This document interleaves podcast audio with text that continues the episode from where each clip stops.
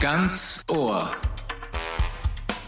Der Podcast der strategischen Kommunikationsberatung Geisberg Consulting.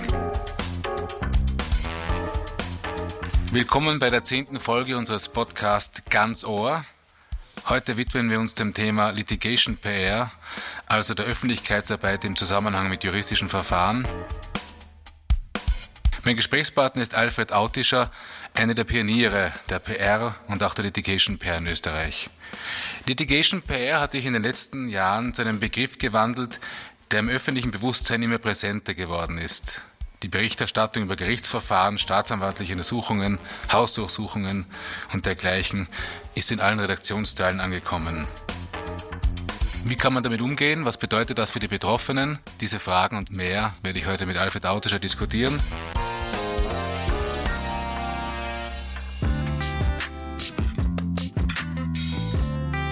Alfred Autischer ist Gründer und Mehrheitseigentümer von Geisberg Consulting. Als Experte für Litigation Bear hat er große Streitfälle der letzten Jahre als Kommunikationsberater und als Pressesprecher betreut. Alfred verfügt über mehr als 20 Jahre internationale Erfahrung in den Bereichen Reputationsmanagement und Public Affairs. Er gründete 1986 seine erste PR-Agentur, die in die Agentur Greylink, eine der größten und renommiertesten Agenturen weltweit, einbrachte.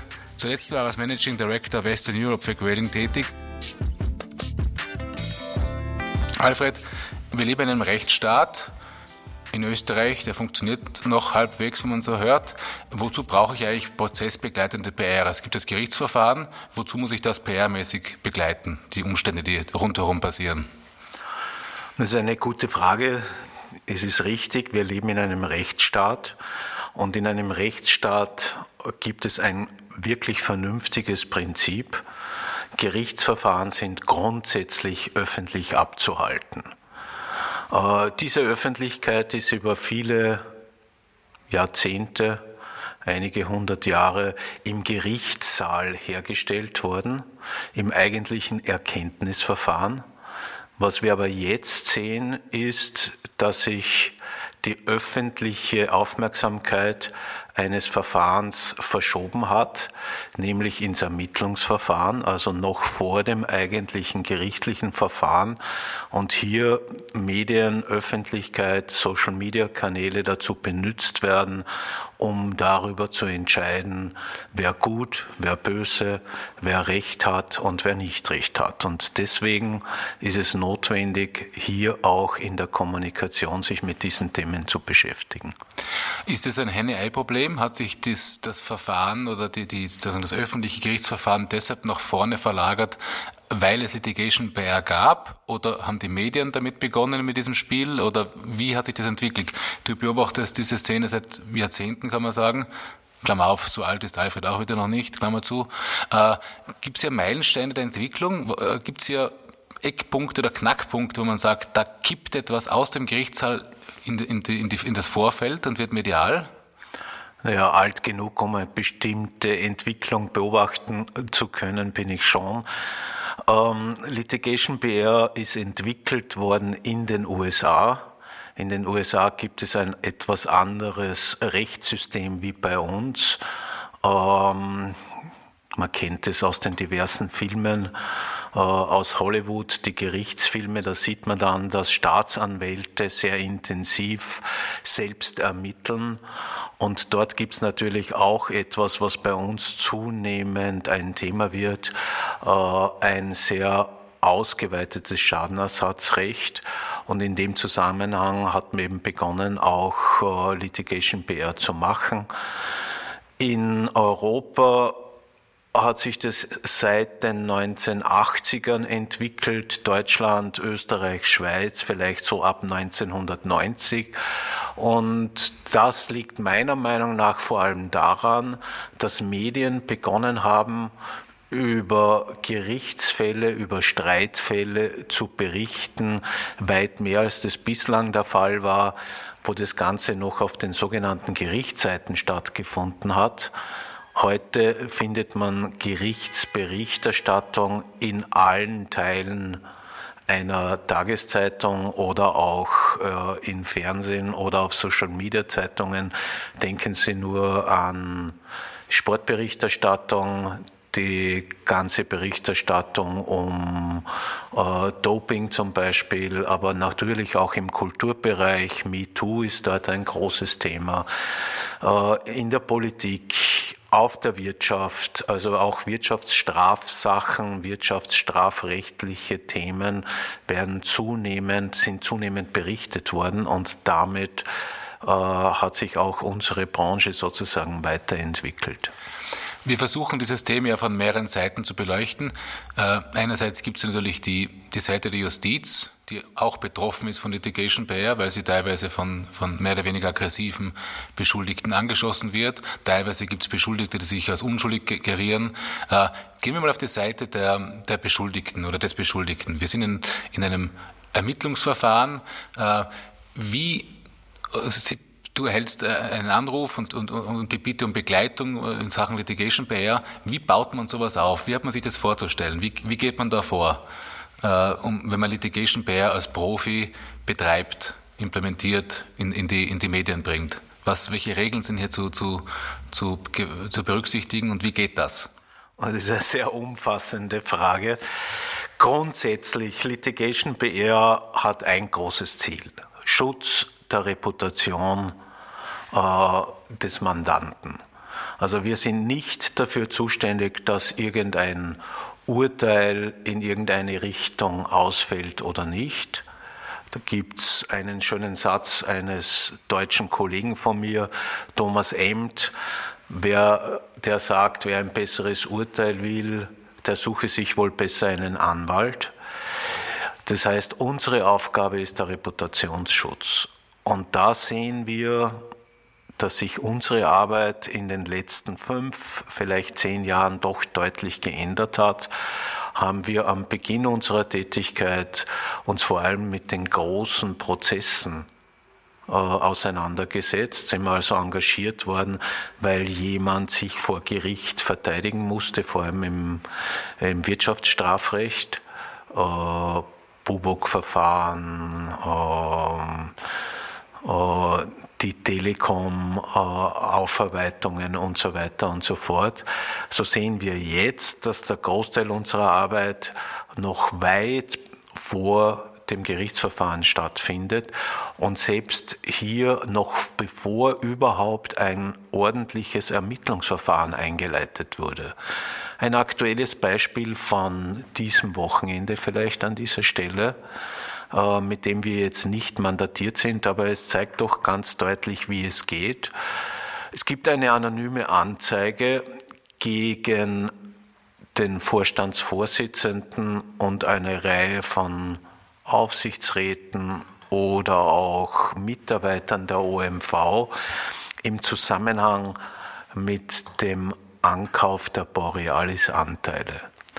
Diese anonyme Anzeige kenne ich nicht. Ich habe nur gelesen, dass der Kurier am Samstag darüber berichtet hat.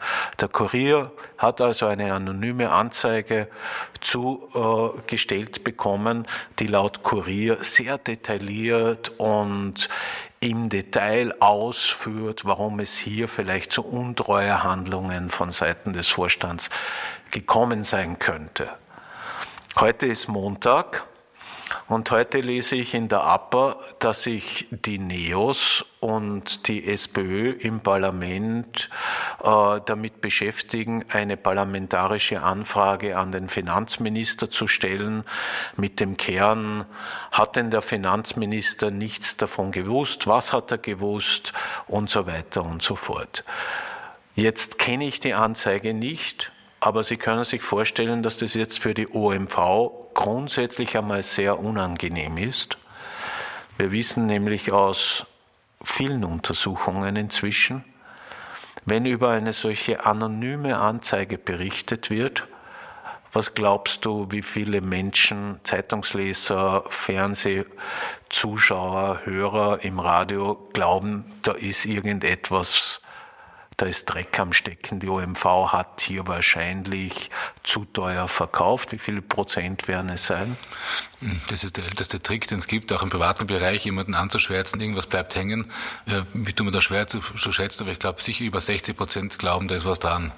Exakt, es sind 60 Prozent aller Medienkonsumenten, die nur auf Verdachtsberichterstattung hin davon ausgehen, eben weil es im Kurier steht, weil die APA darüber berichtet, weil jetzt heute Abend auch der ORF darüber berichten wird, dass da schon was dran ist. 60 Prozent glauben, OMV ist schuldig. Was tut jetzt die OMV? Sie kennt vielleicht sogar die anonyme Anzeige noch nicht und muss aber trotzdem damit leben, dass eine Mehrheit der Österreicher glauben, irgendetwas an diesem Borealis-Deal war nicht in Ordnung. Und hier beginnt unsere Arbeit und die sage immer, auch in der Litigation PR, wir machen hier keine Geheimwissenschaft, wir machen nichts Verstecktes, wir arbeiten mit den Mitteln der klassischen Öffentlichkeitsarbeit und unser Leitsatz hier ist ein lateinischer Audiatur et altera pars. Es muss auch die andere Seite gehört werden. Das ist das erste Ziel in der Litigation mal die eigene Position auch öffentlich zu machen und zwar nach einer klaren Kaskade. Litigation PR ist nicht Medienarbeit. Medienarbeit ist nur ein Teil der Litigation PR. Erste Aufgabe der OMV wird es wohl sein, jetzt die Fakten zu diesem Deal im Aufsichtsrat, den Stakeholdern, den Aktionären und auch intern den Mitarbeitern zu erklären und dann auch gegenüber den Medien ihre Position zu vertreten. Und dabei unterstützen wir in der Regel. Das ist ein interessanter Fall, den du hier äh, erzählt hast. Meine Frage zielt darauf hin, ist das Einbringen dieser anonymen Anzeige und wer die Szene beobachtet in Österreich oder auch weltweit, wie auch Litigation PR vielleicht mit schmutzigen Mitteln arbeiten kann, ist das nicht auch bereits Litigation PR? Vielleicht in einer etwas pervertierten Form, wenn man sagt, Transparenz ist das grundsätzliche Ziel. Aber meiner Erfahrung nach, mit den, äh, was die Fälle betrifft, mit denen ich gearbeitet habe, ist das ein sozusagen ein etabliertes Instrument, lass es uns Dirty Litigation PR nennen. Man bringt etwas ein, lässt einmal einen Wirbel erzeugen und dann setzt man den Gegner unter Druck. Ist das so, so Litigation PR oder wie würdest du das bezeichnen? Naja, das ist Dirty Campaigning. Das, äh, ich würde das jetzt nicht unter Litigation PR einordnen. Ähm, wenn es Gründe gibt, jemanden zu verklagen, dann würde ich meinen Mandanten dazu raten, das in einer ganz normalen Klagschrift zu verfassen und die natürlich dann auch öffentlich zu kommunizieren. Anonyme Anzeigen gehören jetzt nicht zur Litigation Pair, sind aber Tatsache. Es gibt circa eine halbe Million anonymer Anzeigen in Österreich jedes einzelne Jahr. Und äh, von diesen Anzeigen findet doch ein großer Teil, ich kann es leider nicht genau sagen, weil wir dazu keine Zahlen haben, aber ein großer Teil findet dann schon seinen Weg in die Medien. Der klassische Weg ist, die anonyme Anzeige wird eingebracht über irgendwelche Whistleblower oder bei der Polizeidienststelle XY und Gleichzeitig, viel oft sogar noch etwas früher, landet er in den Redaktionen. Und da habe ich schon eine klare Meinung dazu. Es handelt sich um eine anonyme Anzeige und wir leben in einem Rechtssystem und die erste Aufgabe wäre es, dass die Staatsanwaltschaft einmal prüft, ob diese anonyme Anzeige genügend Anhaltspunkte für Ermittlungen hat oder nicht. Für Medien heißt es für mich, dass Medien, wenn es um anonyme Anzeigen geht, sehr restriktiv vorgehen sollten und über anonyme Anzeigen erst dann berichten sollte, wenn tatsächlich offiziell Ermittlungen eingeleitet werden, weil es eben einen begründeten Anfangsverdacht gibt. Es gibt ein Beispiel in Österreich, wo das auch funktioniert hat. ist zwar dann später ein bisschen aus dem Ruder gelaufen, aber wenn ihr euch erinnert, diese BVD-anonyme Anzeige, die er dann auch zu einem Untersuchungsausschuss geführt hat, die war circa sechs Monate lang bei allen Medien äh, ist in allen Redaktionen gelegen. Journalisten haben darüber gesprochen und niemand hat darüber berichtet, weil diese anonyme Anzeige aus Sicht der meisten Journalisten fragwürdig war. Als es dann zu Ermittlungen gekommen ist, ist dann auch darüber berichtet worden.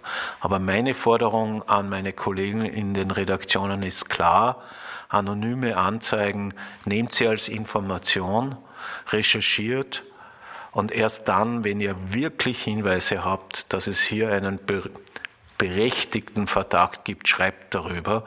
Es ist auf eine anonyme Anzeige für die Betroffenen ist es katastrophal. Die Reputation ist beschädigt und zwar sofort und ist nur mehr sehr, sehr schwer wiederherstellbar. Und sehr viele dieser anonymen Anzeigen führen eben in der Folge dann zu keinem Ermittlungsverfahren und dann auch nicht zu einem Gerichtsverfahren. Vielleicht wieder Zahlen von der halben Million anonymer Anzeigen, die einmal im Jahr oder jährlich in Österreich eingehen, äh, kommen nur sechs Prozent davon werden dann tatsächlich vor einem ordentlichen Gericht verhandelt.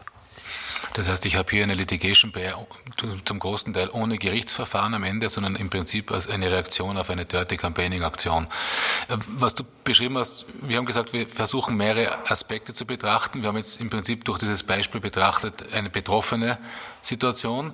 Äh, wir haben dann im Prinzip noch die, Justizseite, aber du hast einen wichtigen Punkt angesprochen, nämlich die Medien. Die Medien spielen natürlich im Bereich der Litigation Bear, wenn das medial geht, eine wichtige Rolle. Ist dein Wunsch nicht ein frommer, dass man nicht berichtet über derartige Dirty Campaigning Methoden. Wenn man sich die Medienlandschaft in Österreich oder auch weltweit anschaut, wird sich immer irgendjemand finden, der ich habe einen prominenten Namen, ich habe eine prominente Anschuldigung und das berichtet und das setzt natürlich Medien in dieser Situation, wo es ihnen finanziell eher schlecht geht, unter Zugzwang. Aber ein, auch ein frommer Wunsch ist ein relevanter Wunsch. Naja, ich finde den Wunsch gar nicht so fromm, wie du das jetzt sagst. Ich finde, dass es ein, ein, ein sehr vernünftiger Vorschlag wäre. Und natürlich hast du recht, wird es immer irgendjemanden geben oder irgendeinen Blog geben oder irgendeinen äh, Beitrag auch auf Social Media geben oder ein Medium geben, das dann trotzdem berichtet. Fakt ist aber, wenn die führenden Medien nicht darüber berichten, ist es doch ein deutliches Signal auch an alle anderen. Also man muss, darf das nicht unterschätzen, welche Meinungskraft die führenden Medien immer noch haben. Das heißt, es geht auch um Manipulation und die Verantwortung der Medien zu erkennen, wann es sich um Manipulationsversuche handelt. Ich glaube, auf diesen Punkt kann man das bringen. Ich muss immer wissen, wenn ich eine Geschichte bekomme, eine neue Anzeige, fehlt etwas Wesentliches, nämlich der Absender. Und da ist schon sehr klar herauszufinden, dass die Intention ziemlich klar ist, einfach den Gegner zu desavouieren, möglicherweise als Selbstzweck. Aber wenn ich schon die Gelegenheit habe, fromme Wünsche zu äußern. Ich habe noch ein paar Wünsche. Bitte, unbedingt. Auch an die Staatsanwaltschaften. Die Staatsanwaltschaften haben ja alle Sprecher und diese Sprecher geben jederzeit Auskunft, wenn jemand anruft und fragt, ob ein Ermittlungsverfahren eingeleitet worden ist oder nicht. Und heute werden Sie vom jeweiligen Sprecher korrekterweise hören, ja, es ist ein Ermittlungsverfahren gegen XY eingeleitet. Hier habe ich einen klaren Wunsch. Der Medienerlass sieht genau das vor. Aber äh, wenn du das hörst, ein Ermittlungsverfahren gegen, dann ist die Unschuldsvermutung, die dann im zweiten Satz kommt, eigentlich schon außer Kraft gesetzt.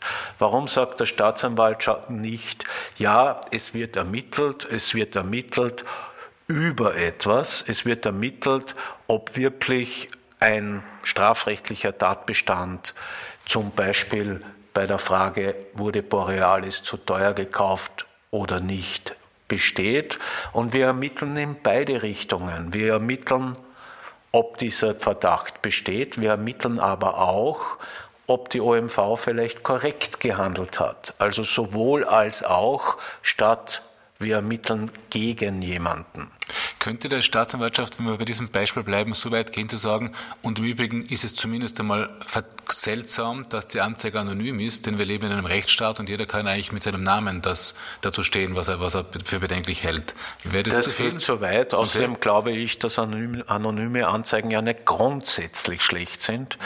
Äh, wir haben doch eine ganze Reihe von Erkenntnissen über anonyme Anzeigen gewonnen.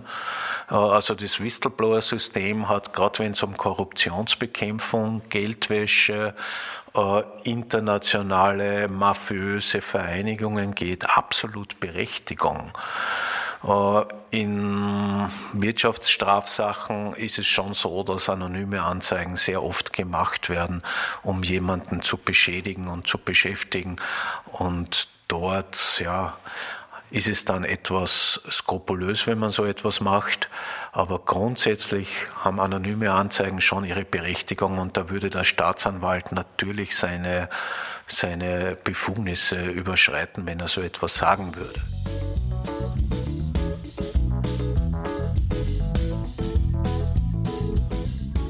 Wenn wir äh, betrachten, dass das Spiel, das mit Litigation Bear zusammenhängt, das sich in den Medien abspielt, wir haben gehört, Litigation Bear ist nicht nur Medienarbeit, aber Medienarbeit ist ein wichtiger Aspekt davon, sonst würde die Öffentlichkeit ja nicht davon erfahren. Äh, es findet, man hört oft in der Öffentlichkeit, vor allem von Seiten der Justiz, den Satz, man ist überlastet, man ist überfordert, man hat es mit x Anwälten zu tun, mit x Litigation Beratern und ist im Prinzip alleingelassen von der Republik und hat nicht die Ausrüstung hier sozusagen eine Waffengleichheit herzustellen in der Auseinandersetzung. Ist das eine Erfahrung, die du auch hast? Die Justiz unter Druck, äh, auch im kommunikativen Bereich und äh, würde, hier Verbesserungspotenzial, würde es hier Verbesserungspotenzial geben? Also zum einen glaube ich schon, dass die Justiz vor allem so in den letzten zehn Jahren äh, erkannt hat, dass sie hier schon eine große Verantwortung hat und äh, ihre Leute auch dementsprechend ausbildet. Ich weiß, es gibt Schulungen, es gibt Seminare, es gibt Konferenzen zu diesem Thema. Also Richter und Staatsanwälte wissen, dass Öffentlichkeitsarbeit für sie auch ein wichtiger Teil ist. Aber natürlich braucht es Verbesserungen. Der Sprecher einer Staatsanwaltschaft ist in der Regel ganz normaler Staatsanwalt und hat ganz wenige Prozent seiner Zeit für die Sprecherrolle zur Verfügung. Hier braucht es natürlich mehr Budget und mehr Mittel, wenn man will, dass gerichtliche Auseinandersetzungen nach wie vor vor der Öffentlichkeit stattfinden. Da bin ich mir ganz, ganz sicher. Das ist eine Budgetfrage. Ich glaube, das Justizministerium, die Justizministerin weiß das auch. Aber man müsste natürlich die Justiz besser ausstatten mit Budgetmitteln und Personalmitteln, auch im Bereich der Kommunikation. Mir fällt das jetzt ein, das ist nicht äh, sozusagen in der Vorbereitung passiert, aber äh, in den politischen Diskussionen ist in den letzten Jahren, äh, vor allem seit der Regierung Kurz, immer wieder von der Begriff Message Control in, in, in der Diskussion. Wäre es nicht geboten, und Anführungszeichen, im rechtsstaatlichen Sinn, im Sinne eines, saub eines sauberen Verfahrens, eben bei diesen Gerichtsverfahren, die in der Öffentlichkeit, äh, bei diesen Ermittlungsverfahren, die in die Öffentlichkeit kommen, äh, eine professionellere Medienarbeit grundsätzlich zu strukturieren im Bereich der Justiz? Ist das das, was du ansprichst? Jeder Konzern schafft es, der halbwegs fit ist, eine gescheite Kommunikationsstruktur aufzubauen. Jeder Beschuldigte, der es sich leisten kann, baut eine, eine, eine Struktur auf, die, die ihn schlagkräftig macht. Sollte nicht etwas mehr Energie dahin fließen, dass auch die Justiz im Sinne einer sauberen Kommunikation testen, was sie tut, um im Sinne ihrer eigenen Reputation derartige äh, Systeme aufzubauen? Absolut, ja. Man muss da ein bisschen unterscheiden. Das eine, Ihnen das eine Organisationskommunikation. Was tut die Justiz für die Öffentlichkeit, für den Rechtsstaat?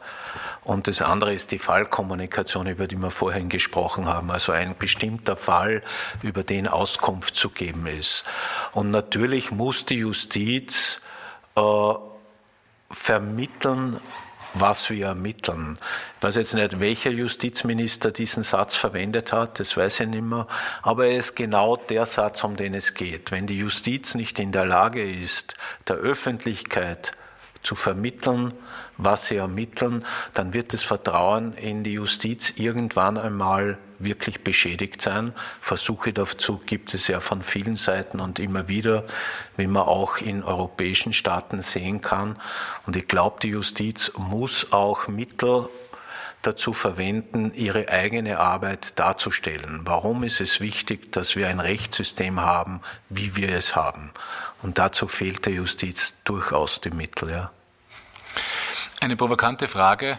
Ist Litigation bei etwas für vermögende Menschen, die in das Räderwerk der Justiz geraten aus der Sicht der von möglichen Beschuldigten? Also ist es etwas für Reiche, Litigation PR? Wer macht Litigation PR? Wer beauftragt Litigation PR? Die Frage kriege ich oft gestellt und ähm, natürlich ist so, dass unsere Arbeit Geld kostet, ohne Zweifel.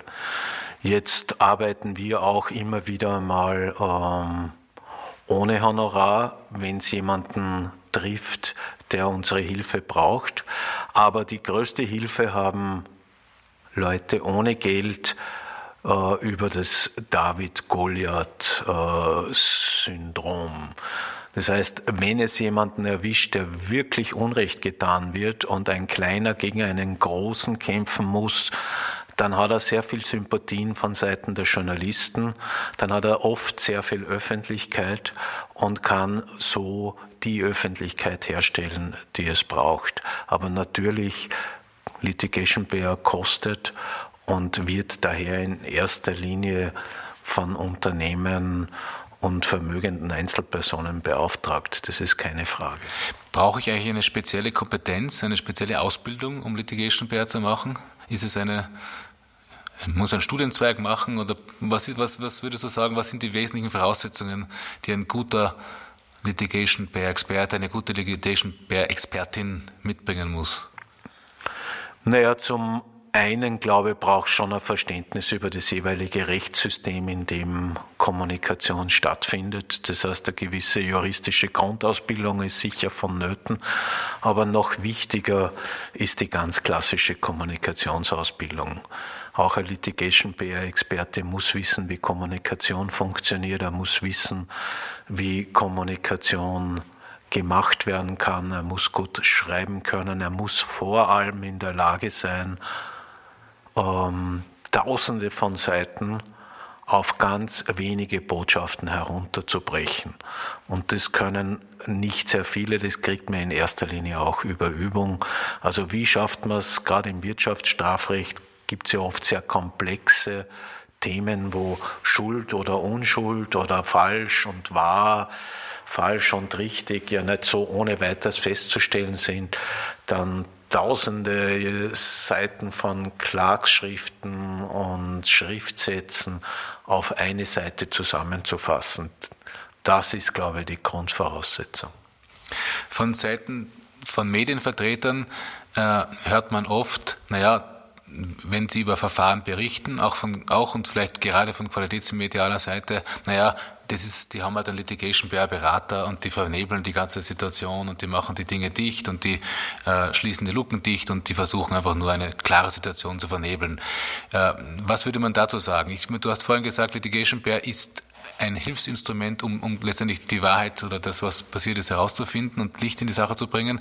Aber ist da was dran, wenn äh, ein investigativer Journalist sagt, naja, du bist ein Litigation PR-Experte, deine Aufgabe ist es eigentlich nur, Mandanten so zu schützen, ob sie schuldig sind, unschuldig sind, damit sie eine gute Reputation haben? Na, auch hier, glaube ich, hat sich schon inzwischen durchgesetzt, dass wir dazu helfen, Audiator et altera pars auch die andere Seite gehört zu haben. Und da sehe ich schon gerade von den Aufdeckungsjournalisten, dass die unsere Arbeit sehr wohl schätzen. Grundvoraussetzung ist natürlich, dass wir denen kein Holler erzählen. In dem Moment, wo ich äh, einem investigativen Journalisten eine Geschichte erzähle, die sich nach kurzer Recherche als falsch herausstellt, brauche ich den nicht mehr anrufen. Das heißt, was unser unsere Währung ist natürlich, sind natürlich Fakten. Und die Interpretation dieser Fakten und die Tatsache, dass wir kein einziges Gespräch führen, ohne dass wir nicht sagen, von wem wir mandatiert sind. Natürlich vertreten wir Interessen, aber die Interessen legen wir offen und wir versuchen dann mit den Fakten ein vollständigeres Bild der Sachlage zu bieten. Das führt uns zur Frage, was sind eigentlich die größten Fehler von Litigation PR? Oft hört man da die, die Meinung von potenziellen Mandanten, tu das für mich, bring mich aus den Medien, koste es, was es wolle. Aber da sind wir bei dem Punkt, den du erwähnt hast. Ich lebe ja nur von der Reputation, die ich als Experte habe. Und wenn ich für den Preis eines positiven Artikels lüge, glaube ich, habe ich meine Reputation verspielt und kann nie wieder am Markt auftreten. Ist das das, wohin du willst? Naja, und äh, auch mein Mandant kann dann nicht mehr wieder im Markt auftreten, weil das, was ich mache, mache ich ja im Namen meines Mandanten. Das heißt, ich würde meinen Mandanten aufs Gröblichste schädigen, wenn ich mit Halbwahrheiten, um nicht auch Lügen zu sagen, oder falschen Fakten versuche, seine Reputation zu schützen.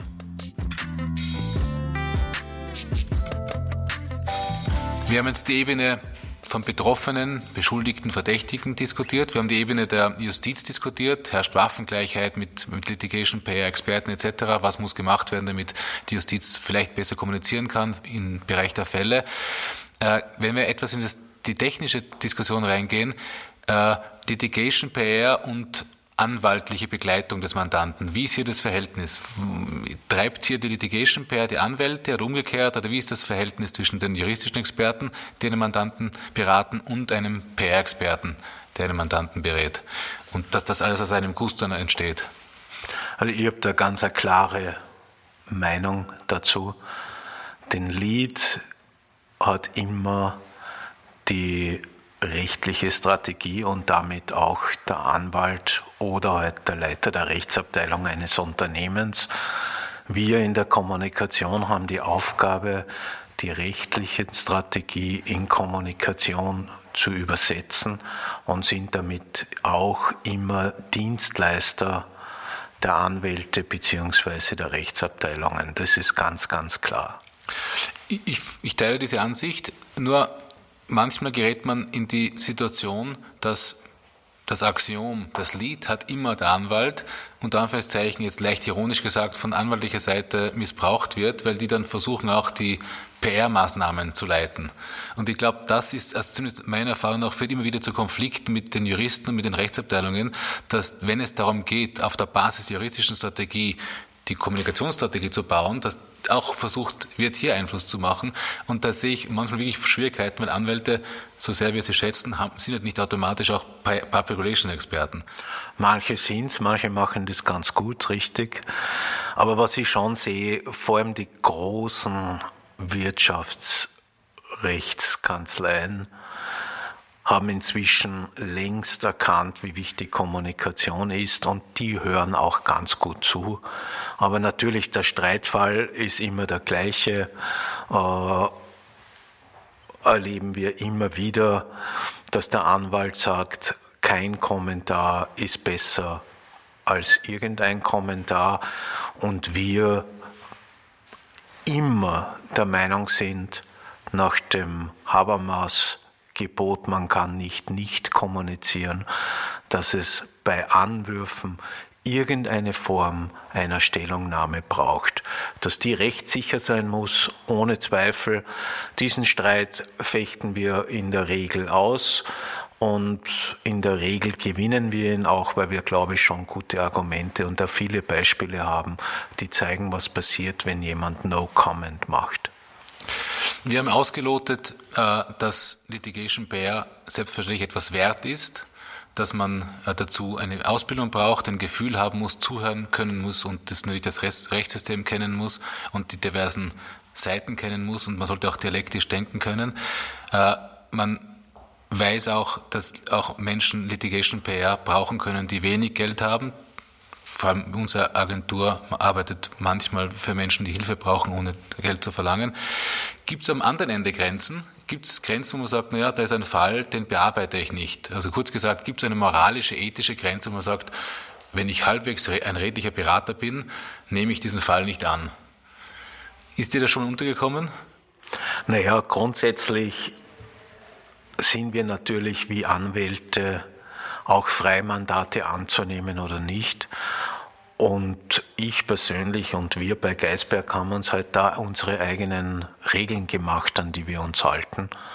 Ich persönlich würde zum Beispiel einfach aufgrund meiner persönlichen Betroffenheit als Vater keinen Mandanten übernehmen, der äh, Kinder schändigt oder äh, in diese Richtung agiert. Das könnte ich einfach nicht, weil ich dafür so wenig Verständnis aufbringen könnte. Und das Gleiche gilt wohl, wo wir auch nicht hingreifen, ist das ganze Oligarchenthema. Auch hier nicht, weil man einen Oligarchen nicht vertreten könnte. Ich finde, das ist legitim. Jeder hat Anspruch darauf, dass auch seine Meinung gehört wird. Wir machen es nicht, weil wir einfach dann zu wenig Überblick über die Sachlage bekommen. Sehr oft ist es eben dort so, dass die aus einem anderen Kulturkreis bekommen und wenn man dann nur die obere Spitze des Eisbergs sieht und nicht weiß, was darunter ist, kann man diesen Mandanten auch nicht korrekt und gut vertreten. Also der Annäherungsprozess an Aufträge, an den Mandanten, aber auch der Mandanten an der Litigation PR sollte einer sein, der fundiert auch auf respektvoller Basis basiert. Äh, Und ich glaube, es ist geboten, auch denen, die Litigation PR vielleicht lernen wollen, zu sagen, man sollte die Dinge betrachten und bearbeiten, die man auch versteht, vom Kern her. Das ist richtig, ja. Und das Zauberwort ist wirklich Respekt. Natürlich haben wir auch immer wieder einmal ein Mandat, ähm, bei dem jemand äh, tatsächlich etwas getan hat, was gegen das Recht verstoßen einen, einen Rechtsverstoß darstellt. Aber auch der hat natürlich das Recht, sich verteidigen zu können. Es ist sehr, sehr wichtig, dass der auch sich selbst verteidigen kann. Und da braucht es dann auch so etwas wie Respekt der Person gegenüber. Und dort liegt unsere Arbeit ja dann auch sehr oft in der Schadenswiedergutmachung oder auch in der Erklärung, warum ein Rechtsverstoß stattgefunden hat. Mit dem normalen äh, Schema gut, böse ist es ja oft, wird es zwar oft erklärt, aber so ist es ja nicht. Ja. Also ich habe noch keinen Mandanten gehabt, der zu 100% böse gewesen wäre. Ich habe aber auch noch keinen gehabt, der zu 100% gut gewesen wäre. Ähm, und in dem Bereich müssen wir halt agieren. Eine Frage, die unsere Hörer vielleicht am Ende interessiert. Kann man mit Litigation PR, sei sie so aufgesetzt, wie wir sie beschrieben haben, sie ist ordentlich, sie berücksichtigt alle Tatsachen, sie bringt Licht in, in Dinge, die beleuchtet werden können, kann man mit Litigation PR ein Urteil beeinflussen? Nein, das kann man nicht und das wissen wir auch, weil es inzwischen doch eine Reihe von wissenschaftlichen Arbeiten zu diesem Thema gibt. Vor allem in Deutschland ist da viel geforscht worden. Und was wir dort sehen, ist Richter, Staatsanwälte lassen sich in ihrem Urteil Schuld oder Unschuld von Medienberichterstattung nicht beeinflussen. Was wir aber auch sehen, ist, dass es durchaus Einfluss auf Strafausmaß haben kann, ob ein Fall sehr intensiv öffentlich diskutiert wird oder nicht. Also dort ist dann schon so, da gibt es dann auch Beispiele, dass jemand eine sehr, sehr harte Strafe ausfasst, obwohl äh, das Gesetz auch mildere Strafen vorsehen würde. Das heißt, ein Gerichtsurteil kann Litigation Pair nicht beeinflussen, wie wir festgestellt haben, aber die, das Urteil der öffentlichen Meinung, das lässt sich beeinflussen und das hat dann schon Auswirkungen zumindest auf das Strafausmaß, das, das äh, vor Gericht dann sozusagen verkündet Natürlich, wird. aber wie noch einmal abschließend, unsere Hauptaufgabe ist es, die Überlebensfähigkeit unserer Mandanten zu gewährleisten. Selbst wenn ein Gericht dann nach einem langen Ermittlungsverfahren und einem langen Hauptverfahren äh, zum Urteil kommt, jemand hat schuldhaft gehandelt, muss es, und da sehen wir unsere Aufgabe, möglich sein, dass dieses Unternehmen oder diese Person auch anschließend und nach Buße der Strafe wieder ein bürgerliches Leben führen kann. Umso mehr gilt es natürlich für Personen, bei denen sich herausstellt, dass sie zu Unrecht beschuldigt waren und eben nichts verbrochen haben. Für die ist es ganz besonders wichtig, dass sie auch nach so einer öffentlichen Diskussion ihrer angeblichen Verfehlungen auch weiter ein normales Leben führen können. Das ist die Hauptaufgabe, die wir in der Litigation PR verfolgen. Das war ein Gespräch mit einem der Pioniere der Litigation PR in Österreich, Alfred Autischer, zum Thema Litigation PR. Im nächsten Podcast widmen wir uns dem Thema virtuelles Führen. Ein Thema, das durch Corona und diverse Shutdowns ins Licht der Aufmerksamkeit gerückt durch die verstärkte Nutzung von Homeoffice ins Licht der Öffentlichkeit geraten ist. Welche Instrumente braucht es, um Mitarbeiter virtuell zu führen? Was macht Führung im Kern überhaupt aus? Meine Gesprächspartnerin ist Angelika Hager, Geschäftsführerin der Coachingagentur Kopfschritte und ausgewiesene Expertin auf ihrem Gebiet. Ich bin selbst sehr neugierig, wohin uns dieses Gespräch führen wird. Ich freue mich, wenn Sie bei der nächsten Ausgabe von Ganz Ohr wieder dabei sind. Danke fürs Zuhören. Mein Name ist Thomas Hoemer. Bis zum nächsten Mal.